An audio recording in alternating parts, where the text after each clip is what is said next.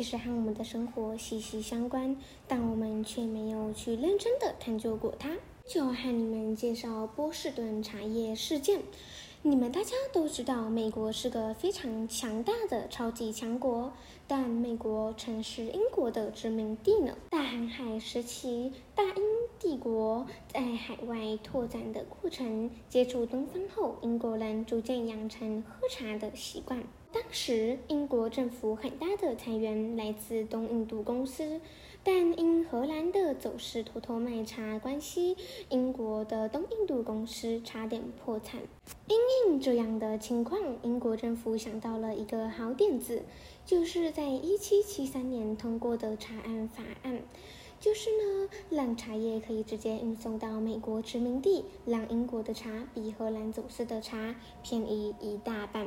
英国政府因此想要继续抽税。认为这样可以让美洲殖民地有便宜的茶，抽税应该不会造成反弹。结果，英国政府的如意算盘打错，大的反税浪潮在美洲殖民地各地引爆，许多英国的茶叶在到美国后只能返航，只有波士顿例外。因此，反对党领袖和上千名民众聚集在波士顿聚会所，要求来自英国的船只返回。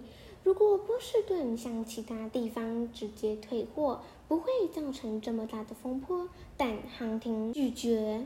反对党除了和航庭。偷偷开会以外，还进行秘密行动。数十人打扮成北美原住民的样子，登上载运茶叶的船，并且将英国进口的茶叶统统倒入海中。